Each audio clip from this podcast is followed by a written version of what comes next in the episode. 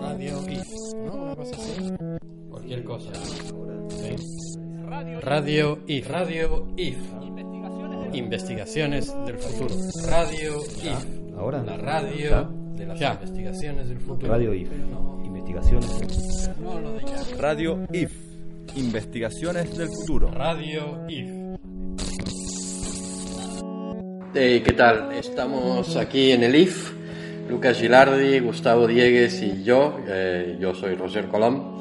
Y mm, se nos ocurrió, como para un último podcast del año, eh, eh, tratar algunos de los temas que los chicos de A77, Gustavo y Lucas, eh, trataron en el PowerPoint que hicieron en la última jueves sesiones, que fue el 29 de noviembre, y tenía que ver con cuestiones de urbanismo, de, de obra pública eh, y de, lo, de la preponderancia o el, o el máximo favoritismo que se otorga al automóvil. ¿no? Eh, Entonces, bueno, arranquen ustedes. Bueno, Yo iré interviniendo si se me ocurre algo. Bueno, no, todo empezó porque eh, empezamos a caminar cuando venimos hacia el IF, cuando venimos todos los días, y nos encontramos con que había un montón de árboles derribados de repente, de un día para el otro. Entonces esa sorpresa de todos los árboles derribados, dice, bueno, pero ¿qué está pasando acá? ¿Por qué están tirando los árboles todos de repente, no? Esto fue en San Martín y. Esto es en San Martín, en Rodríguez Peña, digamos, es todo lo que rodea, vamos a ir llegando de a poco a los temas que nos van llevando a las conclusiones, que es lo que rodea, rodea la ex fábrica de Nobleza Picardo, que en algún momento fue la fábrica de General Motors, y que en el momento actual es como un gran, eh, como llamarían ahora los este, inversores inmobiliarios que escuchamos en YouTube últimamente. Una perlita para el mercado. Eso, son perlitas del mercado, son grandes extensiones de territorio que son oportunidades de negocio y, digamos, dentro de la agenda de transformaciones urbanas, que en el último tiempo, bueno, nosotros tenemos a dos cuadras una de ellas, ¿no? Que para quienes estamos aquí en el IFI, que nos interesan las cuestiones territoriales, digamos, tenemos casi un caso de estudio de laboratorio, eh, porque ya no podemos incidir de otra forma que viendo cómo ocurren las cosas, digamos, ¿no? Que es lo que está por pasar muy prontamente en este gran predio. Entonces, todo empieza como, como empiezan las películas, esas que van de a poco, ¿no? Entonces empieza con un árbol derribado, luego otro, luego otro, y después ves que están haciendo una obra vial, ¿no? Esa es una obra vial que, por un lado, este, nosotros no sabíamos de qué se trataba, y entonces lo que vemos es que eh, están por ensanchar toda una calle para hacer una doble mano, que es a Ro- Rodríguez Peña, pero por otro lado está viniendo el Metrobús desde la capital eh, por Avenida San Martín. Entonces esas dos eh, obras están como simultáneamente bajo jurisdicciones diferentes, bajo signos políticos diferentes, pero haciendo el gran favor a que este terreno, eh, que está por ser eh, una oportunidad de negocios muy grande a nivel inmobiliario, se convierta o vaya a tener una infraestructura propia, este, pública, a costo cero, eh, donde el Estado provee todas las posibilidades para que eso tenga como una mejor este, establecimiento en el lugar. A costo cero para el sector privado. A no costo cero para el sector público. privado, Claro. obviamente. O sea, el sector público le está disponiendo, le está poniendo todo el servicio para que eso sea mejor. Ah, Le está pro- proviendo las infraestructuras, ¿no? Claro. Digamos, para de- Lo que habría que preguntarse es si también están proveyendo infraestructura en, en cuestión de aguas, eh, drenajes, eh, electricidad, gas, internet, ¿no? Si todo eso también se está haciendo, porque si vas a meter cuántas familias van a caber en esa obra, ¿no? Cinco mil. una Claro, cosa pero pensar en familias cuando en realidad cuando lo presentan los inversores inmobiliarios están presentando en metros cuadrados. Claro. O sea, están pensando en construir metros cuadrados porque son, cuando se dice, no sé, este, en el plan maestro hay una oportunidad de crecimiento de 500.000 metros cuadrados en este sitio. claro, metros cuadrados de venta. De venta, o sea, de venta que incluso una gran parte de todo eso tiene que ver con infraestructura de explotación comercial, quiero decir, negocios, shoppings, en algún momento los los nombres van cambiando porque al principio querían hacer un gran shopping, pero se dieron cuenta que eso ya está como más devaluado, con lo cual ahora piensan en un shopping a cielo abierto o eh, la posibilidad de que haya una gran cantidad de negocios o de comercios, de, franquicias o de grandes este, eh, cadenas de, venta, pero eh, eh, instaladas todas en un mismo lugar. Entonces luego las viviendas y las oficinas que se monten ahí tienen que ver con un objetivo, por ahí en la charla íbamos diciéndolo, pero nosotros nos llegó a pensar que esto era como,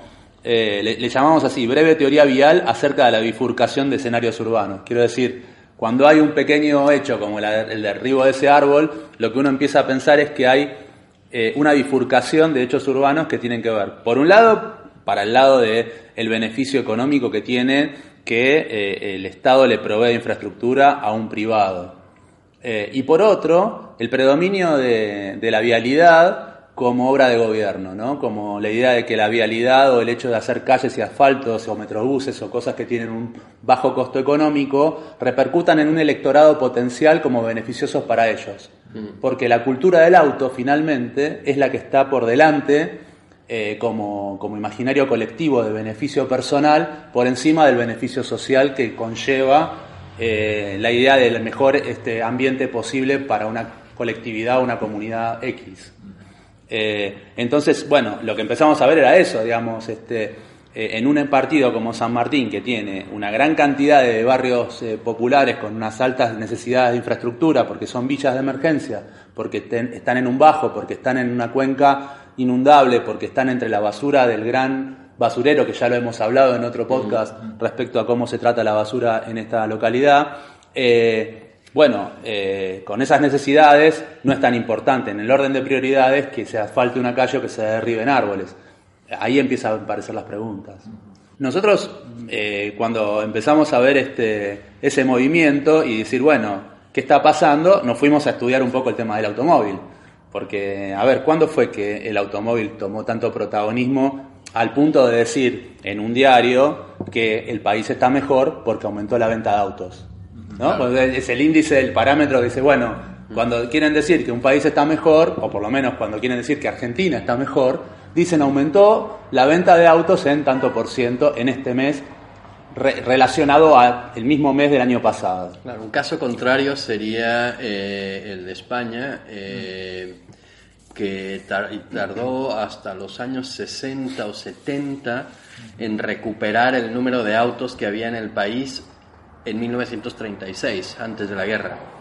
Tardaron como 30 años en recuperar eso, o sea que tampoco levantaban cabeza eh, como economía, ¿no? Si, eh, si tu eh, eh, unidad de medida es el, el- el auto, el número de autos que hay, eh, Sí, el patentamiento también se lo mide así, ¿no? Claro, Dice, ¿cuántos autos se ¿cuán- patentaron? Exacto. Este, ahí cuando leíamos los... Sí, No, y, y vos, eh, todo esto surgió porque vos venías caminando y sacaste una foto además, ¿no? De ese, Sí. de ese lugar y la pusiste en las redes y eso alguna repercusión tuvo también, ¿no? sí, bueno, sé con vos, por, a ver, conta vos, porque a vos te encontraron. a- No, pero claro, pues vos estabas haciendo ese posteo y nos cruzamos en la facultad con un arquitecto que trabaja en la municipalidad de San Martín. Dijo, no, sí, sí, pero están tirando unos árboles, pero van a plantar tres veces más. El doble, El dijo. doble, dijo, el doble de árboles. El Ah, bueno, bueno, entonces y se fue tranquilo. Claro, bueno, Pero a los pocos días me, me encuentro con él de nuevo y me dice, no, me quedé pensando y estuve viendo ese posteo que hicieron ustedes y, y- y no es lo que estamos haciendo en San Martín. Es otra cosa, eso viene por Metrobús de Nación. Y se quieren meter en la provincia y no pidieron permiso ni ningún acuerdo. Y los paramos en seco, me dijo. Bueno, qué orgullo. pero Pero bueno, pero los árboles están, están derribados igual. qué orgullo y qué control del espacio público que tienen, que viene cualquiera, les derriba 30 árboles de un día para el otro y no se dan cuenta. Y tengo que postearlo yo y lo tienen que ver ellos y cotejarlo y decir que es de otro lado. O sea, el- en todo caso, eh, la- lo, que está, lo que está bueno de todo esto es que eh, es tan chica la mirada eh, que de lo que están hablando es de si se, inco- si se meten en su jurisdicción o si el, eh, los pueden bloquear o si pueden intervenir políticamente Claro. en que no haga la obra pública un, signo contrario o una, eh, una este, jurisdicción diferente o una municipalidad diferente o en este caso el Ministerio de Transporte de la Nación que es quien está ejecutando esa obra. Pero cuando uno lee un poco las declaraciones que en los últimos cinco o seis años se fueron dando o fueron dando desde la municipalidad los que están al cargo de, de urbanismo de la, de la Municipalidad de San Martín, bueno, leemos que lo que están buscando eh, es lo que hemos llamado eh, en la teoría de la teoría el teorema de Rigoló le pusimos o del vaso lleno medio vaso lleno constante sería. Claro. que sería lo siguiente Eh, leo la declaración del político y luego vamos a tratar de entender un poco qué quiere decir dice San Martín no creció mucho en sectores de ingresos medios la necesidad de más gente de esos sectores existe y de alguna forma así se generaría una oferta habitacional que permitiría desarrollar otros barrios además de Ballester y San Andrés agrega el titular del organismo urbano de, la municipalidad. Entonces, lo que dice es lo siguiente, si nosotros aumentamos la, la cantidad de pobladores de clase media, vamos en porcentaje a tener menor cantidad de pobres. Claro. ¿no? No es que vamos a reducir a los pobres. Lo que vamos a hacer es meter más gente de clase media para que nos mejore el porcentaje. Exacto. Esa sería la, la teoría del medio vaso lleno constante o teoría de Rigoló, que, o el teorema de Rigoló que le hemos llamado, que quiere decir que los índices se mejoran eh, no cambiando las cuestiones estructurales y fundamentales, sino eh, armando mejores negocios en, en los espacios que están posibles a ser gentrificados o, o transformados de, de un uso a otro en muy poco tiempo. Este, ¿Por qué? Porque es mucho más fácil desarrollar eh, sectores urbanos en los vacíos que transformar realidades que ya están estructuralmente asentadas. Por eso cuando vos, Lucas, decías, bueno, pero no, no, o vos, Roger, decías, no tenemos eh, noticias de que haya mejoras de infraestructura de agua, de cloacas o de, o de servicios este, básicos o en lo que le llaman ahora urbanización, no sé. Eh, y bueno, porque en realidad el negocio es entrar en lugares donde sea muy fácil acceder, donde, como en este caso, estás al lado de la General Paz, que es el borde de la ciudad, que te permite conectar con todo en muy corto tiempo, que te permite producir un centro donde no lo hay, pero porque en realidad tiene toda la potencialidad de serlo, eh, y el negocio es redondo para los que van a invertir ahí, digamos. Entonces, no es muy sencillo eh, hacer ciudad así, digamos, ¿no? Este, eh, la- estaba viendo ahora el porcentaje de San Martín, dice eh, 430.000 habitantes, de los cuales 67.700, este es un dato del 2008, así que ha cambiado mucho, hasta podríamos decir que pudo haber crecido, tiene 67.700 habitantes en villas de, viviendo en villas de emergencia en relación a 430.000 habitantes totales. Quiero decir, bueno, la idea sería mejo- mejorar ese porcentaje del 16%, incrementando esos 500.000 metros cuadrados con gente de clase media que tenga otro poder, este, otro nivel de acceso a, a servicios y, a, y al consumo. Muy bien. Este, nada, y en, y en caso de, de la cultura del auto, eh, lo que era interesante era pensar eh, de qué manera el auto se incorporó en, en- en nuestra sociedad como un, un elemento este, de, de ascenso de clase, por un lado, y de mejora del estado general de la situación del país, digamos, ¿no?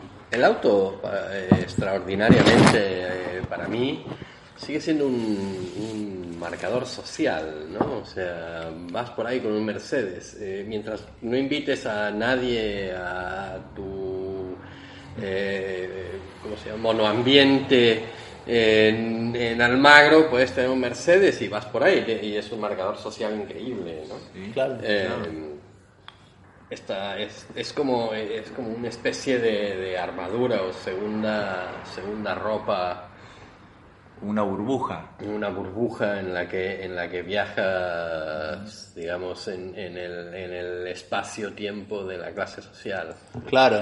Nosotros estamos, estábamos hablando recién que estamos en el borde de la ciudad, que se marcó, este, se, se, ma- se amojonó en el principio del siglo XX, pero se construyó en los años 30, ¿no? O sea que, digamos que para el año eh, 37, 38 se inaugura la General Paz como eh, borde vial de la ciudad de Buenos Aires. Y eso marcó la ciudad capital de la periferia de una forma como mucho más contundente. este es el mismo gobierno que construyó el obelisco Claro. claro entonces estaban imitando a los alemanes no Esta- Y bueno, justamente la General Paz tenía un paisaje además, con bosques y, y unas casitas alpinas muy lindas. Claro, vos no llegaste a verlo, casitas, no, no, casitas alpinas, evidentemente. Claro, evidentemente. Eran, casitas en muy- miniatura del cuidador. suizo, claro. Y la autobahn es un invento alemán, ¿no? La Claro. autopista. Claro. ¿Y, y esas cuando las sacaron? Las casitas en los 90, cuando hacen el primer ensanche. O sea, la General Paz tuvo esta cuestión de paisaje, como dice Lucas, durante la primera época. Una especie de avenida jardín. Avenida Jardín Claro. con mucha cualidad de espacio verde, que donde la gente salía a hacer sus picnics o a, a remontar barriletes o a eh, estar un fin de semana, con jugar, eh, llevar a los chicos y demás. O sea, tenía muchas cualidades paisajísticas porque durante 30, 40 años se construyó todo ese paisaje. Pero luego, este, en la época de Menem, digamos, en los años 90, digamos, eh, se hace el primer, la primera obra grande, que es el ensanche, donde se empiezan a quitar carriles, eh, se empiezan a, a- a generar carriles nuevos, y entonces hay que derribar árboles o moverlos del lugar, y entonces eso produjo un cambio del paisaje, ¿no? Se transformó ya en una autopista como mucho más, este, claramente como cualquier otra autopista, ¿no? Sí, incluso la Panamericana también, porque tenían los mismos puentes y todos fueron demolidos en la misma época para poder ampliar carriles. Incluso esos puentes ya, ya por ahí no, no pasaban los micros. Los micros tenían que ir por el medio para poder pasar bien, o sea, se había vuelto algo peligroso. Claro. Y ahí fue el, el gran cambio. ¿Vos habías encontrado, Lucas, una cosa Sí, yo encontré esta imagen en el libro de Margarita Gutman, eh, donde hay un dibujo de una Buenos Aires con una avenida que la circunvala, y más o menos es de 1856 el dibujo. Pero es un círculo perfecto. Es un círculo perfecto con, con el, el- el- el- Excepto la parte del río, que ahí queda todo irregular, pero todo lo demás sería. todo lo demás es un círculo perfecto con el eje en el Congreso, me imagino que es ese cruce, y este, manteniendo la costa del río como, es, como era originalmente en esa, en esa época. Claro, claro, claro. Es- súper interesante el Es dibujo. muy lindo ese dibujo. En paralelo a ese dibujo, a esa época, están las discusiones sobre las diagonales de Buenos Aires, eh, la apertura de Avenida de Mayo, todas esas cosas que, que iban discutiendo. Y también en paralelo el, el puerto eh, famoso entre Madero y Huergo, toda esa, Sí, sí, la ese debate. discusión, la disputa para ver cuál era el puerto que ganaba, que en realidad era una disputa de poder entre grupos económicos, ¿no? Como Muy poderosos, con intereses sí. muy concretos que cada uno. Sigue siendo.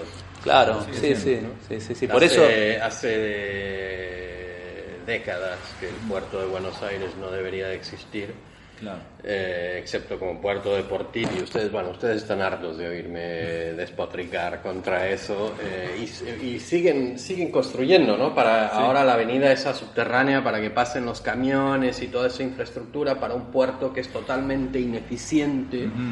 eh, teniendo más al sur puertos reales, puertos de mar, De en ultramar, lugar de un claro. puerto de río ridículo eh, en donde no entran los barcos de gran calado, eh, con lo cual todo tipo de transporte de mercancías, de, de petróleo, de lo que sea, te cuesta más caro porque vienen barcos más pequeños. Claro, llegan a Montevideo o a otro puerto grande y de ahí con un flete más chico. Claro, eso entonces, es y un- eso lo pagamos entre todos, ¿no? ese, ese problema de infraestructura, el coste de ese también se socializa, como, Claro. como esto que eh, estaban diciendo ustedes de, de esta obra pública para beneficiar una obra privada, Claro. el, el coste de eso se socializa para un eh, provecho privado.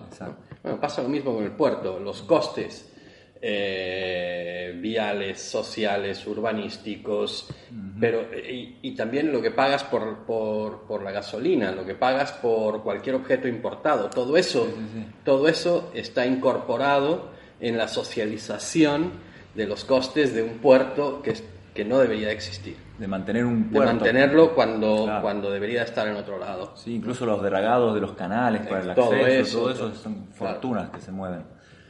Pero bien, bueno, nada, lo que, lo que vos decías la vez pasada era como llegábamos a que a, a partir de la construcción de la General Paz empieza a estar un, un- un- como una especie de eh, simbolismo también del automóvil respecto a esa avenida. Y luego en los 70, que ya estamos hablando como una, una etapa como posterior, vienen las autopistas, ¿no? Las autopistas urbanas que empiezan a atravesar la ciudad de una manera furtiva, ¿no? Como derribando manzanas enteras. Esto es en la época del proceso militar, con lo cual había como una cierta posibilidad de acción como muy directa, casi este, instantánea, de derribar una fila de manzanas que iba atravesaba barrios enteros de una punta a la otra. sí, era, Este, era, era como otro debate también que se instaló ahí con esto de ciudades arteriales, ¿no? Y estaba el plan del ingeniero Laura, si no me equivoco. Sí, Laura. que era también a Buenos Aires atravesarla con una cantidad de autopistas que por suerte muchas se frenaron Pero bueno, una sí se construyó, que la de 25 de mayo. Sí, pero otra se demolió casi por completo, si Otra bien no se, demo- construyó. Claro, pero por eso la frenaron como a tiempo, A digamos. tiempo. bueno. Entre. Bueno, y, el- y todo el escombro de la 25 de Claro. mayo fue a dar a lo que ahora es la Reserva Natural. Y Exacto. a la Reserva Natural existe gracias a, a ese Claro. escombro. Lo que conocemos por reserva ecológica es, Eso, el- reserva es, el- ecológica, es un, es claro. un paisaje nuevo. Claro. Digamos, si uno tuviera que hacer una cadena como cuando cuenta un ecosistema donde hay una cosa que come a la otra y luego come a la otra y luego come a la otra y luego la semillita la caga y la siembra lo que la semilla que cagaste, no sé qué. Bueno, todo ese ciclo de vida eh, en la ciudad eh, nuestra se puede contar de una forma como muy animales en algún punto, porque eh, toda la demolición de una... A ver, pensemos por un momento lo siguiente, la demolición de infinidad de manzanas con habitantes concretos viviendo en sus casas tradicionales, donde su familia, sus recuerdos, sus amigos transcurrieron durante un par de generaciones, y si uno pudiera ser generoso, que luego de un momento al otro, de un año al otro, son derribadas para que el automóvil se pueda desplazar de una punta a la otra Exacto. Y todos sus escombros, ¿a dónde van a parar? van a parar al río Al y a río. tapar el río y bueno, de casualidad se construye un paisaje. O sea, Esto es, esto es lo que yo siempre llamé eh, corrupción positiva. ¿no? Eh, cuando eh, el- que llevan el Estado eh, son corruptos, tienen malas ideas, las desarrollan mal, eh, no las terminan, todo este tipo de, de desastres que se van acumulando y luego de repente alguien mira y, y resulta que hay un, un resultado eh, to- eh, positivo y totalmente inesperado. Sí. ¿no? Que es este de la. Y la aparentemente, reserva por, por lo que escuché, eh, una asociación de, de defensores de la vida silvestre, sobre todo de pájaros, ¿no? avistadores de aves, parece que cuando descubrieron que estaba lleno de aves, que estaban desapareciendo antes, empezaron a aparecer de nuevo ahí en la reserva, hablaron con el, no sé, el, el capo de la, de la municipalidad de ese momento, no sé en qué año, y lo convencieron de que eso tenía que ser una reserva. Bueno, es pero- también como una historia de esas. claro, pero decís a ver, cuando, cuando alguien decide pasar a, a llamarlo el polder, porque podríamos, a ver, ¿cu- ¿de cuántas formas le podés llamar a ese lugar donde vos tirás los escombros, haces crecer eh, la ciudad, le estás ganando metros a la ciudad hacia el río? Es, la- es, eh, es esa cosa como de el tipo que tiene mucho dinero y no sabe que está comiéndose el río, ¿no? Sí. O sea, digo, tipo que en vez de crecer para la pampa, crece para el río porque sigue estando en el centro. Y entonces en esa conciencia de estar en el centro vos decís, bueno, primero me hago el puerto, Sí. crecimos para adelante, me hago otra cosa y bueno, vos te das cuenta que después hay dos kilómetros de la ciudad que son prácticamente relleno, eh, de profundidad. Y entonces después pensás, claro, esto al principio le podés llamar polder, pero en el momento que le pusiste ecológica a la reserva, medio que le cifraste. O sea, lo cifraste en el sentido de que le pusiste una, una, una especie de mochila que ya convierte a cualquier especulación inmobiliaria futura, porque uno pudo haber dicho, bueno, es un eufemismo para mantener en silencio este lugar, cuando creamos conveniente activaremos públicamente una campaña que vaya a poner en desprestigio, os digo, como estamos acostumbrados ahora con cualquier campaña que armes que trate como de dar vuelta los este, significados o los sentidos comunes de las cosas, instale un nuevo sentido común que, che, loco, mirá todo lo que tenemos, aprovechemos esta costa para X, cuando por ahí cambia un poco el paradigma ecológico, cuando no sé. Pero por el momento la palabra ecológico es la que está poniendo como un tapón eh, operativo y me parece que está buena que haya aparecido en algún momento, que, que es como también, puede ser también una marca de, Estado, una marca de, de, de- de acción de gobierno, decir, bueno, no hicimos nada, pero tenemos la reserva ecológica y ya la puede decir como que es una obra de gobierno. Eh, pero lo, lo- lo impo- y lo importante de todo esto es que eh, es una consecuencia, como vos decís, es una corrupción este, Positiva. positiva. Corrupción positiva. Una corrección positiva me parece como una, como una dialéctica negativa buenísima porque en realidad eh, es algo impensado, ¿no? Como un cine negro, como te apareció de repente un, Sí. un paraíso en un lugar donde el espacio público, el Central Park, cuando vos no sabías que lo estabas haciendo, ¿no? O sea, vos decís, bueno, tengo el Central Park y, no lo- y todavía no sabemos que ese es el Central Park. Ah, mira. Ese es el Ah, Peripheral Park o el, co- el- el- el Claro. Costero Park, pero todavía no lo tenemos incorporado en el imaginario colectivo como nuestro parque central eh, construido porque todavía hay algo que está pasando que está por fuera de nosotros. ¿no? Sí, volviendo a, bueno, incorporando esto y, y- y medio volviendo a lo, a lo del lo del auto, en, en los 90, yo no vivía aquí, pero por lo que me han contado, una gran campaña contra los trenes, contra la elimina- eh, para la eliminación de los trenes, y, se, y había como en la prensa estaba todo el tiempo, eh, los trenes nos cuestan no sé cuántos millones de dólares al día, una cosa así, ¿no? Eh, pero nadie sale, eh, a mí me gustaría ver una campaña en prensa, por ejemplo, en donde se dijera cuánto nos cuesta el auto al día, Claro. eh, cómo se socializa Mm. ese gasto en, en pavimentación, en espacios eh, públicos, en autopistas, en carreteras, eh, en contaminación. ¿Cuánto cuesta el auto al día? Eh, esa campaña no está, ¿no?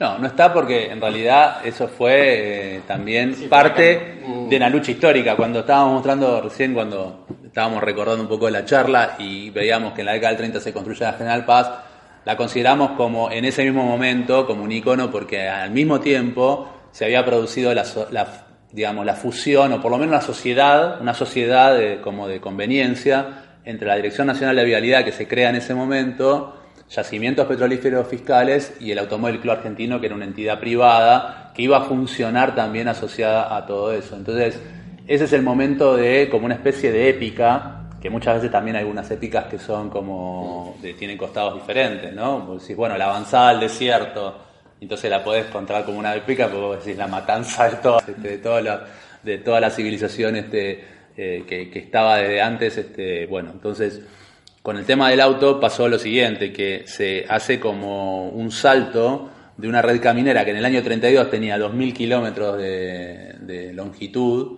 y en el año 44 termina con 30.000 kilómetros. O sea, toda esa avanzada entre eh, la cantidad de paradores del automóvil club, el culto al auto, la posibilidad de que haya una red caminera que pueda conectar todo el país de punta a punta, la federalización del país a través de todo eso y este, el club empezando a tomar poder en toda esa cuestión este, de, dominio territorial este, relacionada también al abastecimiento de combustible. Bueno, eso este, tenía que ver, por un lado, con una, con una posibilidad de que la, eh, la petrolera nacional tomara poder respecto a las otras, pero por otro lado ponía al auto que era netamente de producción internacional como una, una unidad este, indisoluble de toda esta asociación, porque solamente con venta de autos era, digamos, lo que mm, podías motorizar toda esta, esta campaña de crecimiento a nivel nacional. Y en eso había intereses ex- externos que estaban asociados, no todas las filiales o todas las fábricas norteamericanas de producción de Ford, de Chevrolet, que empiezan a tener un protagonismo muy grande, incluso Mercedes-Benz, este, que también empezó a tener mucho Claro. protagonismo este, en épocas donde había como ciertos movimientos internacionales llamados guerra mundial. Lo Bueno, increíble y- es que, no, es que no hayan podido convivir las dos cosas juntas, ¿no? El, el auto con el tren. Digo, eso, es lo, lo- lo increíble, que, que han hecho desaparecer el tren, ¿no? Claro, pero eso fue un proceso posterior, porque en ese momento convivían, porque lo que fue explo- eh, lo que explotó primero fue la red ferroviaria, ¿no? O sea, los ingleses Hmm. fueron nuestros primeros colonizadores de territorio, Primeras vías. que arman toda esa red ferroviaria extractiva, llegar a Buenos Aires y llevarse todo lo posible de las economías regionales. Entonces es una red eh, surgida, eh, si bien empezó a construir una red de población y de desarrollo poblacional y de desarrollo eh, civilizatorio en el sentido de construcción de ciudades o de pueblos o de diferentes este, asentamientos humanos, por otro lado estaba armada en función de sacar toda la posibilidad con los trenes de carga y con la, el, Sí, el sí, movimiento era todo, pasajero era todo hacia el flete, puerto. todo flete, pero igualmente la red estaba y Sí. Pero los, los, los trenes, cuando han sido empresas privadas, históricamente desde el siglo XIX, eh, desde que empezaron, el dinero venía de la carga. Mm, y eh, el transporte de pasajeros normalmente No, era deficitario, pero lo que hicieron los gobiernos fue decir, no, si tú quieres una licencia para poder llevar carga en esta vía, entonces tienes que llevar pasajeros. ¿no? Entonces, de esa manera, las propias empresas ferroviarias privadas eh, subvencionaban el transporte de pasajeros. Eh, eh, pero luego pasó, eh, o sea, la, la eliminación de, de los trenes eh, empieza en realidad con la eliminación de los tranvías en Buenos Aires. También. Eh, alguien me había dicho una movida y la tenía cuando oyéndolos hablar a ustedes en esta cosa y lo busqué medio hoy en, en, eh, en Wikipedia y no sé dónde más. Entonces resulta que eh, en el año 62, en el verano del 62 al 63, retiran todos los tranvías. En un ¿no? verano. Esta clásica cosa de que vuelves de vacaciones y te subieron el precio del colectivo eh, o del subte. eh, esta- pero la, eh, la gente volvía de vacaciones y ya no había tranvías. Y lo que hizo el, eh, el Estado compró eh, como 500 autobuses, una cosa así. ¿A quién? A los ingleses. Ah, mirá qué bien. Eh, Leyland. A Leyland. Eh, Yo y- recuerdo los colectivos Leyland. y entonces, eh, y, y no dio oportunidad eh, para, que, para que, o sea, hubo quejas de que no se dio oportunidad a empresas argentinas a cubrir esa necesidad, o al menos una parte, ¿no? Claro. Eh, yo qué sé, poner los asientos, o poner las carrocerías, o, o- Pintarlos. o, o lo que fuera, o pintarlos, o lo que, lo que, lo que fuera, ¿no? Eh, pero hay ese, esa, esa transformación, ¿no? Eh, de- ahora lo interesante de esto, a mí me gustaría ver volver tranvías a Buenos Aires y yo calculo que volverán. Los ingleses. Eh, depende de la, de la, del, del- de si Europa recupera su pujanza económica y su prestigio social. eh, porque en Europa en los últimos 20 años, 20, 30 años, eh, se han recuperado los tranvías. Claro. ¿no?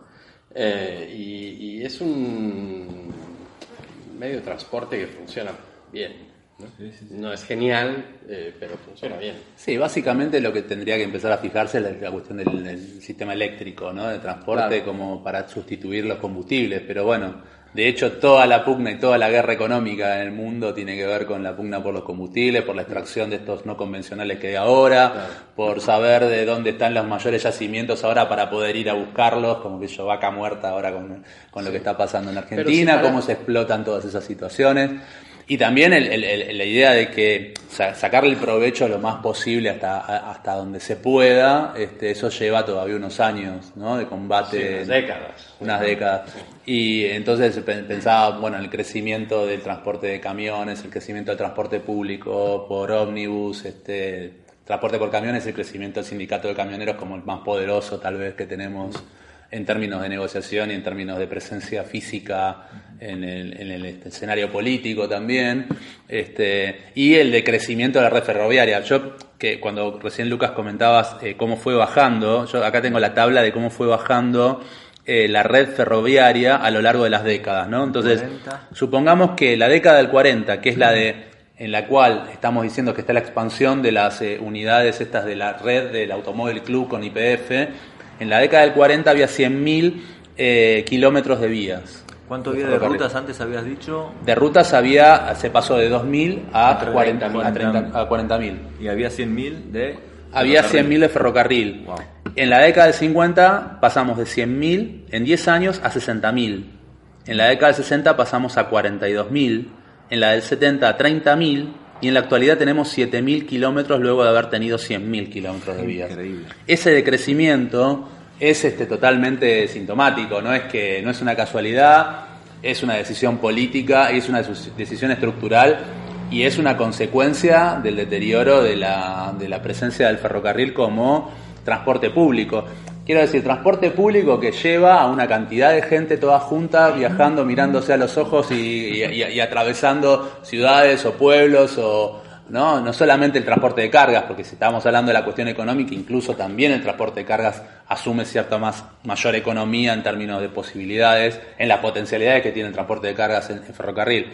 Pero el hecho de... una, un- un- una de las cosas que, que más frena a la economía argentina y, y en muchos sentidos también su la capacidad de, de exportación de, de la industria argentina es Los costos logísticos. eh, son los costos logísticos Sí. Eh, y, y- y eso tiene que ver con que hay que transportar todo en camión en lugar de transportarlo todo en tren que es, es casi gratis Bueno, eh, todo eso tiene que ver con también la exacerbación del automóvil, que estábamos hablando otra, como, como un símbolo, ¿no? Un símbolo de, de, de la, de la acción del individuo y, y su máquina al, al volante y por eso nosotros acuñamos una frase en el IF que es el taxismo, ¿no? como una, una especie de, de- de palabra que cifra la idea del, del estereotipo del taxista diciendo cosas que son como de sentido común, Sí, eh, como que sa- parecen sa- que son propias pero están escuchadas en la, en la radio todos los días Sabiduría al volante. sabiduría al volante, ideas propias y demás que parecen ser